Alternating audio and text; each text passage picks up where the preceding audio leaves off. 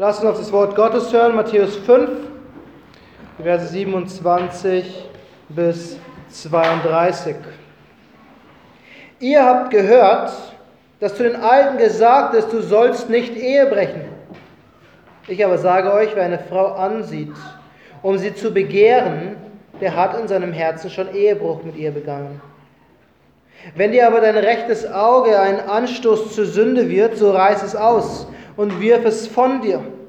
Denn es ist besser für dich, dass eines deiner Glieder verloren geht, als dass dein ganzer Leib in die Hölle geworfen wird. Und wenn deine rechte Hand für dich ein Anstoß zur Sünde wird, so haue sie ab und wirf sie von dir, denn es ist besser für dich, dass eines deiner Glieder verloren geht, als dass dein ganzer Leib in die Hölle geworfen wird. Es ist auch gesagt, Wer sich von seiner Frau scheidet, der gebe ihr einen Scheidebrief. Ich aber sage euch, wer sich von seiner Frau scheidet, ausgenommen wegen Unzucht, der macht, dass sie die Ehe bricht. Und wer eine Geschiedene heiratet, der bricht die Ehe. Lasst uns beten. Großer Gott, wir bekennen, das sind harte Worte.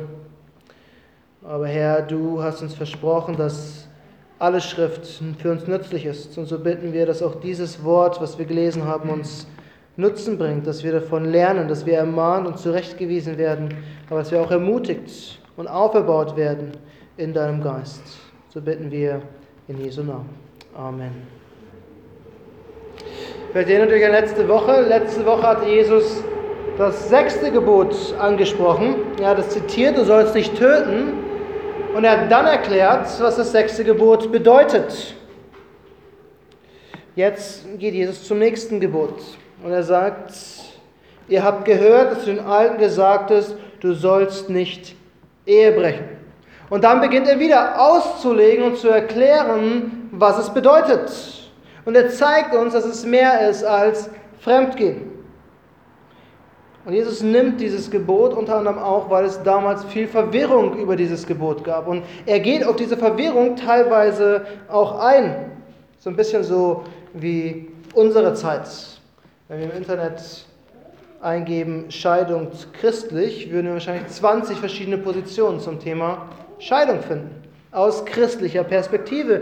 Wir würden Foren finden, wo Christen sich gegenseitig zerfleischen über dieses Thema. Es ist gut, dass wir nicht aufs Internet angewiesen sind, sondern dass wir Jesu Lehre haben. Dass wir die Worte haben, die uns Jesus gelehrt hat. Und die Ärzte unter uns werden bestätigen können, es ist immer besser zum Arzt zu gehen, als auf Google nachzuschauen, was man hat. Und so ist es auch mit Theologie. Es ist immer besser, zum Wort Gottes zu gehen, als eine Antwort im Internet zu finden. Und heute haben wir das Privileg, Jesus selbst zum Thema Ehebruch und zum Thema Scheidung zu betrachten. Und er zeigt wieder, dass beides zusammenhängt. Er zeigt, Ehebruch und Scheidung hängen eigentlich miteinander zusammen. Sie sind verbunden. Und er zeigt uns auch, Ehebruch und Scheidung sind eigentlich zwei Dinge, die für uns Christen tabu sind, über die wir eigentlich als Christen gar nicht nachdenken und ich will fast schon sagen, gar nicht reden sollten. Gut, Jesus selbst redet darüber, aber es sollte eigentlich nicht etwas sein, womit wir uns wirklich als Christen in unserem eigenen Leben beschäftigen sollten. Es gibt noch eine Ausnahme, die Jesus hier macht und die werden wir gleich betrachten. Doch er sagt uns vor allem eine Sache, die wir hier sehen, die immer wieder auch gerade im Matthäusevangelium deutlich wird, dass die Ehe wichtig ist und vor allem, dass die Ehe für Gott wichtig ist. Deswegen ist der Titel heute auch, die Ehe ist wichtig. Und er zeigt uns dabei wieder, dass es vor allem um unser Herz geht. Es geht vor allem was darum, was in uns passiert, was wir denken, was wir tun, was wir fühlen hängt alles zusammen. Bevor du zur Bank gehst und Geld abhebst, denkst du dir wahrscheinlich, ah, ich habe gar, gar kein Bargeld mehr. Es wäre gut, wenn ich bei der nächsten Bank vorbeikomme, um Geld abzuheben. Und so funktioniert es mit allem im Leben. Bevor wir etwas tun, beginnt es bei uns im Kopf. Und manchmal sogar im Herzen. In, manchmal sind es Gefühle, die uns dazu bringen, etwas zu tun. Und deshalb werden wir drei Punkte betrachten, die es deutlich machen. Der erste Punkt ist, Ehebruch beginnt im Kopf. Der zweite Punkt ist, Scheidung beginnt im Herzen. Und der dritte Punkt ist, Treue beginnt mit Glauben. Ehebruch beginnt im Kopf, Treu, äh, Scheidung beginnt im Herzen und Treue beginnt mit Glauben. Und wir beginnen mit dem ersten Ehebruch, beginnt im Kopf. Wir alle kennen die Geschichten von gescheiterten Beziehungen, von gescheiterten Ehen. Und einer der häufigsten Trennungsgründe laut Internet, man sollte nicht googeln, sondern laut Internet, ist Untreue. Einer der beiden Partner geht fremd. Und wir würden sogar sagen, das ist ein richtiger Grund zur Scheidung. Und wir Christen würden sogar sagen, das ist sogar einer, der einzige Grund, den wir wirklich für Scheidung nennen können. Jesus sagt hier am Ende, dass nur wegen Unzucht Scheidung erlaubt ist. Und was er damit meint, ist jegliche sexuelle Beziehung, egal wie sie aussieht, außerhalb der Ehe. Das ist der einzige Grund, den uns Christus hier für Scheidung gibt. Und deshalb greift Jesus dieses Thema auch auf. Er sagt, zu den Alten wurde gesagt, du sollst nicht Ehe brechen. Und wie schon bei der Frage zuvor, bei dem Gebot zuvor, muss man sich die Frage stellen, was bedeutet es am Ende, die Ehe zu brechen? Ich denke, wir haben alle eine Antwort darauf. Wenn du verheiratet bist, solltest du keine sexuelle Beziehung mit jemand anders haben. Ich hoffe, das ist eindeutig und klar. Ich denke, darüber sollten wir als Christen definitiv nicht mehr diskutieren müssen. Aber Jesus geht weiter. Jesus sagt sogar, Ehebruch ist nicht nur, was du tust, Ehebruch ist auch, was du denkst. Er sagt, Ehebruch beginnt im Kopf. Und wir leben nun mal in einem Zeitalter der Bilder und Videos. Und wir alle wissen, das Internet ist voll mit schlechten Materialien. Pornografie ist so sehr in der Gesellschaft angekommen, dass es sogar gut genannt wird in dieser Welt. Dass es was Positives ist, dass es normal ist. Und weil wir Christen eigentlich wissen, dass es Sünde ist, weil wir wissen, dass es schlecht ist, müssen wir uns davor schützen, müssen wir uns davor fernhalten. Seht ihr, wir müssen sogar einen Schritt vorher anfangen, sagt Jesus. Er sagt, wer eine Frau ansieht, um sie zu begehren, der hat in seinem Herzen schon Ehebruch mit ihr begangen. Wer eine Frau anschaut, egal ob auf dem Bildschirm oder auf der Straße und gewisse Vorstellungen hat, was er mit ihr machen möchte, der hat schon die Ehe gebrochen, sagt uns Jesus. Wenn du in den Gedanken eine Frau oder umgekehrt einen Mann ausziehst, ist das schon Ehebruch, sagt uns Christus. Und Jesus nimmt dieses Thema so ernst, dass er uns sogar praktisch sagt, wie wir damit umgehen sollten. Wenn dir aber dein rechtes Auge ein Anstoß zur Sünde wird, so reiß es aus und wirf es von dir. Denn es ist besser für dich, dass eines deiner Glieder verloren geht, als dass dein ganzer Leib in die Hölle geworfen wird. Und wenn deine rechte Hand für dich ein Anstoß zur Sünde wird, so haue sie ab und wirf sie von dir, denn es ist besser für dich, dass dann eines deiner Glieder verloren geht, als dass dein ganzer Leib in die Hölle geworfen wird. Und das Erste, was man oft hört, wenn man diese Verse liest oder über die Verse was gepredigt bekommt, ist immer diese Aussage, ja, das ist bildlich gemeint. Und ich stehe heute hier und sage entschieden Nein. Ich glaube, es ist wortwörtlich gemeint. Es ist, Jesus meint es hier ernst. Es ist besser, wir sind blind, als dass wir sündigen. Es ist besser, wir haben nur einen Arm oder gar keinen Arm mehr am Ende, als dass wir damit sündigen. Es ist besser, wir humpeln, als zu sündigen. Es ist besser, wir leben ohne Internet, als zu sündigen. Jesus sagt hier, wir sollen alles tun, alles tun, um uns davor zu schützen, diese falsche Sünde, diese Sünde zu begehen.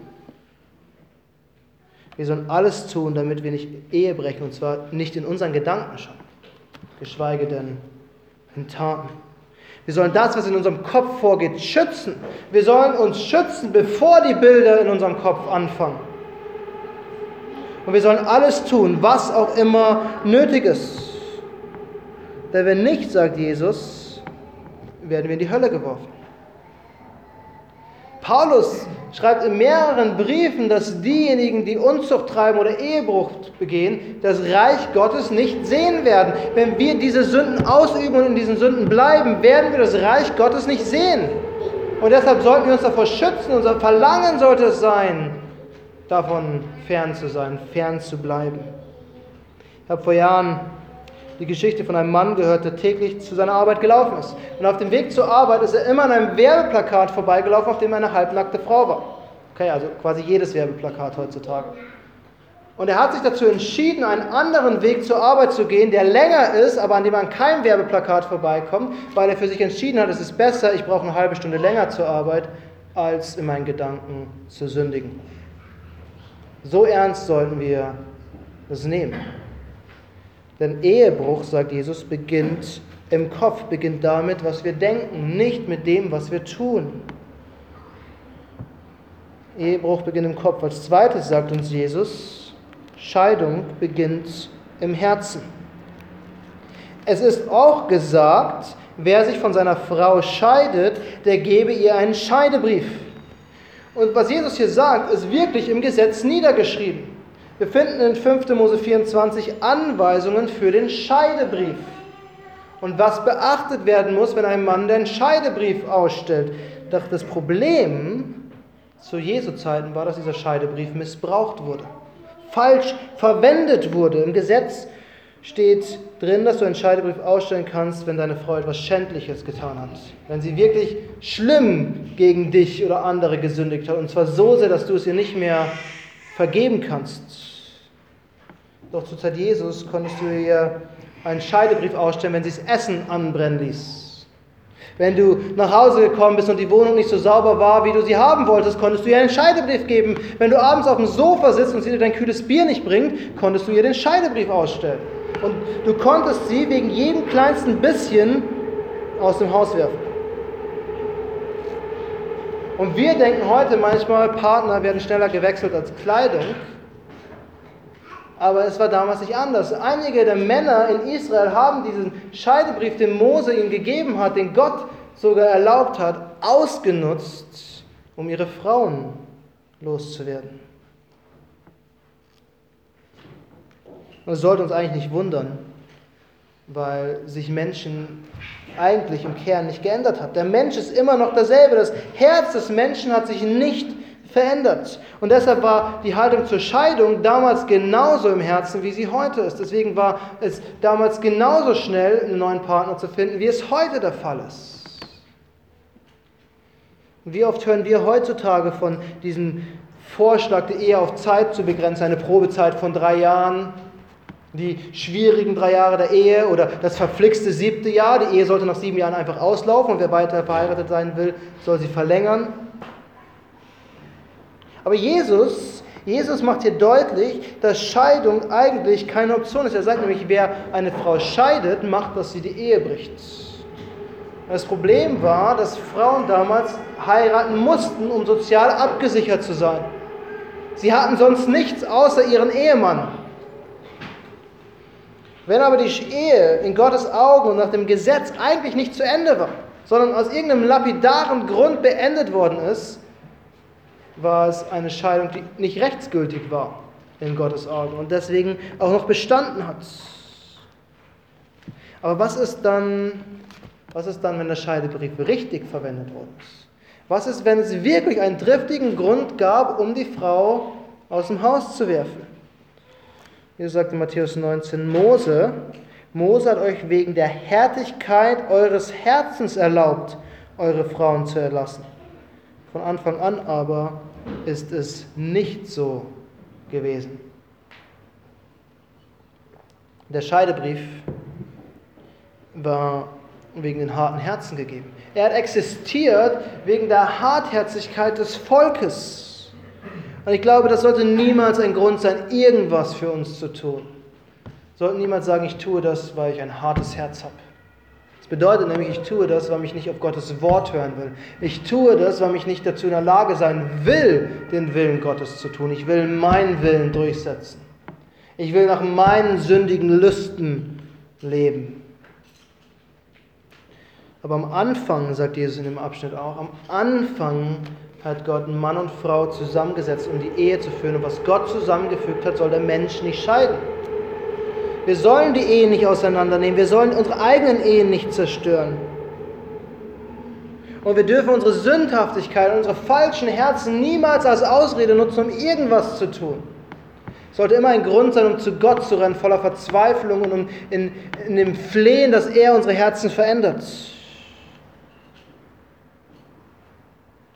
Weil er hat uns versprochen, im neuen Bund mit dem Heiligen Geist unsere Herzen zu überschneiden. Er hat versprochen, unsere steinernen Herzen von uns zu nehmen und uns Herzen aus Fleisch zu geben, auf die das Gesetz Gottes geschrieben ist. Mit anderen Worten, Gott hat uns versprochen, uns zu verändern, so dass wir seinen Willen tun können. Jede Scheidung ist nicht das Problem des Partners. Und die Ursache für Scheidung ist nicht das falsche Verhalten unseres Partners, auch wenn uns manche Dinge, die unser Partner tut, vielleicht aufregen und nerven und stören. Scheidung ist immer ein Problem unseres Herzens. Und eigentlich sollten wir in unsere Ehen investieren und dafür kämpfen, anstatt sie aufzugeben.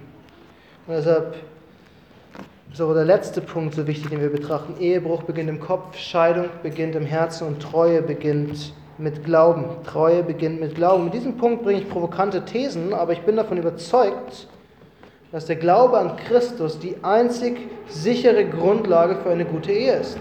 Okay, wir wissen, es gibt Menschen, die nicht an Christus glauben und super Ehen führen. Und dennoch glaube ich, die sicherste Grundlage, um eine Ehe zu starten und eine Ehe zu führen, ist der gemeinsame Glaube an Christus. Ich glaube, es beginnt weit vor der Ehe.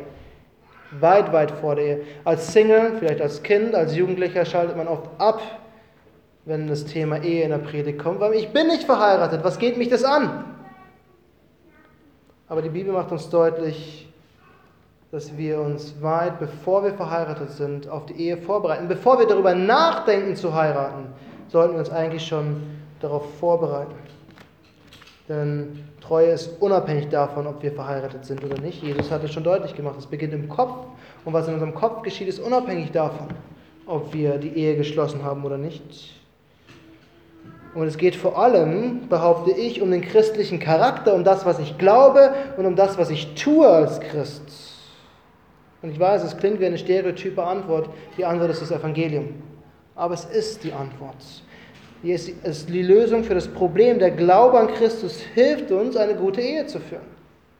Das Evangelium zeigt uns, was Ehe ist. Das Evangelium fordert uns auf, die richtige Ehe zu führen. Und das Evangelium verspricht uns, dass es möglich ist. Und gibt uns sogar die Zusage, dass es möglich ist. Seht ihr, die Ehe ist das Bild des Evangeliums. Das Bild des Evangeliums. Im Epheserbrief sagt Paulus, dass sich Christus selbst geopfert hat für seine Braut und diese Braut ist die Kirche. Wir, die Kirche Jesu Christi, sind seine Braut, die er selbst erkauft hat. Und zwar mit seinem eigenen Blut. Mit seinem eigenen Blut. Er hat sein Leben gegeben, damit wir seine Braut sein können. Er hat den teuersten Preis bezahlt, damit wir eines Tages beim Hochzeitslamm nicht nur Gäste sind, sondern diejenigen, die Christus heiraten.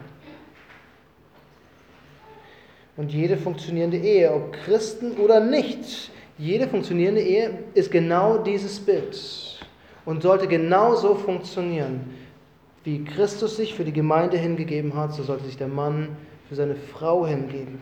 Das ist das, wozu uns das Evangelium auffordert. Das ist das, was wir tun sollen, um eine funktionierende Ehe zu haben. Der Mann soll sich wie Christus für seine Frau aufopfern, alles für sie tun, damit es ihr gut geht. Und vor allem als Christen alles dafür tun, dass sie in Heiligung wächst dass sie mehr und mehr wie Christus wird. Und er soll sie leiten, wie Christus die Kirche geleitet hat. Er soll sie lieben, wie Christus die Kirche geliebt hat. Wir müssen als Männer bereit sein, zum Äußersten zu gehen für unsere Frauen. Seht ihr, und seht ihr den Unterschied, den es macht zu dem, was Jesus angesprochen hat? Ich kann mich wegen Kleinigkeiten aufregen und die Scheidung fordern. Oder ich glaube an das Evangelium und ich gehorche dem Evangelium und lebe, liebe meine Frau so sehr, dass ich bereit bin, für sie zu sterben und zu leiden. Egal was kommt, egal was ist, egal was sie tut. Paulus schreibt im Epheserbrief, ihr Männer liebt eure Frauen gleich wie auch der Christus die Gemeinde geliebt hat und sich selbst für sie hingegeben hat. Genauso fordert das Evangelium am Ende auf, die Frauen ihre Rolle in der Ehe einzunehmen. Wie nun die Gemeinde sich dem Christus unterordnet, so auch die Frauen ihren eigenen Männern in allem. Keiner von uns hätte sich freiwillig Christus untergeordnet. Keiner von uns. Aber durch den Heiligen Geist und durch den Glauben hat Gott unsere Herzen verändert. Dass wir davon überzeugt sind, es gibt keinen besseren König, dem wir folgen können. Es gibt keinen besseren Herrn, dem wir gehorchen können. Es gibt keinen besseren Ehemann, dem wir uns unterordnen als Christus. Seht ihr, und das ist die, das Wunderbare am Evangelium. Es zeigt uns nicht nur das Ideal, es zeigt uns nicht nur, wie es sein sollte und was wir tun müssen, es zeigt uns auch, dass es möglich ist und dass es geschehen wird, wenn wir darauf vertrauen und daran arbeiten, weil uns Gott den Heiligen Geist gegeben hat, der uns verändern will, der uns ein neues Leben gibt, der unser Herz verändern will, der uns hilft, immer mehr so zu leben, wie wir leben sollen. Und deshalb glaube ich, ist das Evangelium die sicherste Grundlage für eine gute Ehe. Was das Evangelium sagt, wie die Ehe aussieht, was wir tun sollen und wie Gott uns dabei hilft. Und wir haben jemanden, zu dem wir kommen können, dem wir vertrauen können, den wir bitten können, der, der uns helfen will. Und wir sehen also, wie wichtig der Glaube ist und wie praktisch der Glaube ist. Es ist nicht nur eine theoretische Antwort des Evangeliums hilft, es ist eine praktische Antwort, weil wir im Evangelium sehen, wie die Ehe auszusehen hat. Das Problem ist die Sünde in unser Herz. Ständig werden wir verführt. Und deswegen warnt uns Jesus so eindrücklich. Was ist in unserem Herzen? Was ist in unserem Kopf? Und wie können wir uns davor schützen, ist die Frage. Seht ihr, unsere Köpfe werden ständig mit, mit Bildern und, und Worten und Dialogen und was weiß ich nicht alles zur Sünde verführt. Und wir müssen uns davor schützen. Unsere Herzen verführen uns selbst zu falschen Taten und zur Sünde. Und wir müssen uns davor schützen.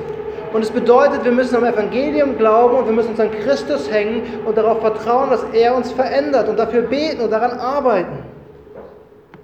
Und nur im Evangelium, nur im Evangelium haben wir die Verheißung, dass wir verändert werden können zu einem besseren Leben mit Christus. Lasst uns beten. Himmlischer Vater, wir bekennen und wir wissen, dass die Ehe eine der Institutionen ist, die am meisten angegriffen ist in dieser Welt. Und Herr, wir sehen in unserem eigenen Land, wie wenig die Ehe oft noch wert ist.